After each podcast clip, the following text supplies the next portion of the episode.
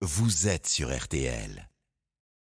J'espère. Philippe, bonjour à vous. Salut mon cher Christophe, bonjour vous tous. Eh bien, à mon avis, si depuis un siècle et demi, la France a vu se succéder 200 partis politiques, pour tous euh, très différents, eh bien, c'est parce qu'il suffit d'un carteron de militants pour créer un premier noyau et que dans six intitulés sur dix interviennent les mots national et républicain, et parfois les deux.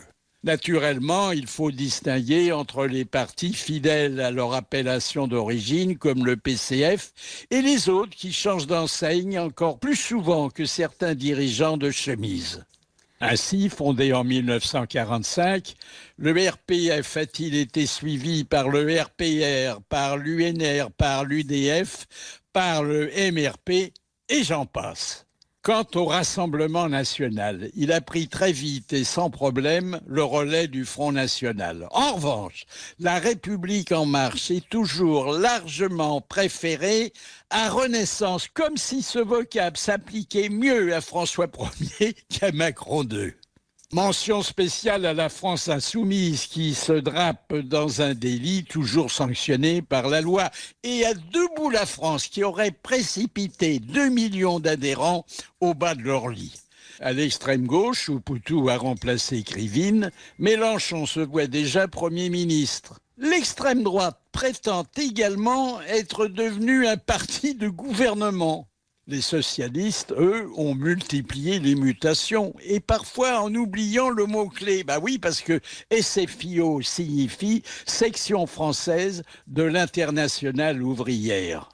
Parfois, pour signaler un virage idéologique, ils ont ajouté une lettre, bah, comme euh, PSU, et parfois plusieurs lettres, comme euh, pour euh, radicaux socialistes.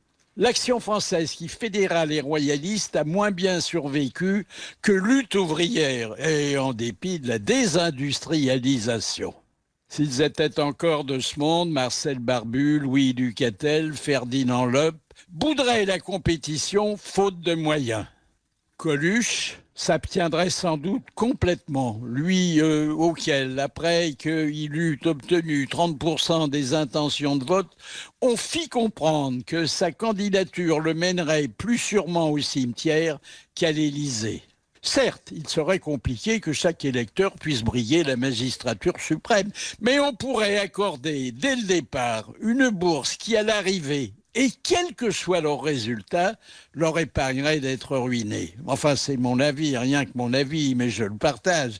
À samedi prochain. À samedi, mais d'ici là, vous le savez, on peut vous réécouter quand on le souhaite, évidemment, sur le site rtl.fr. Merci à vous, Philippe Bouvard.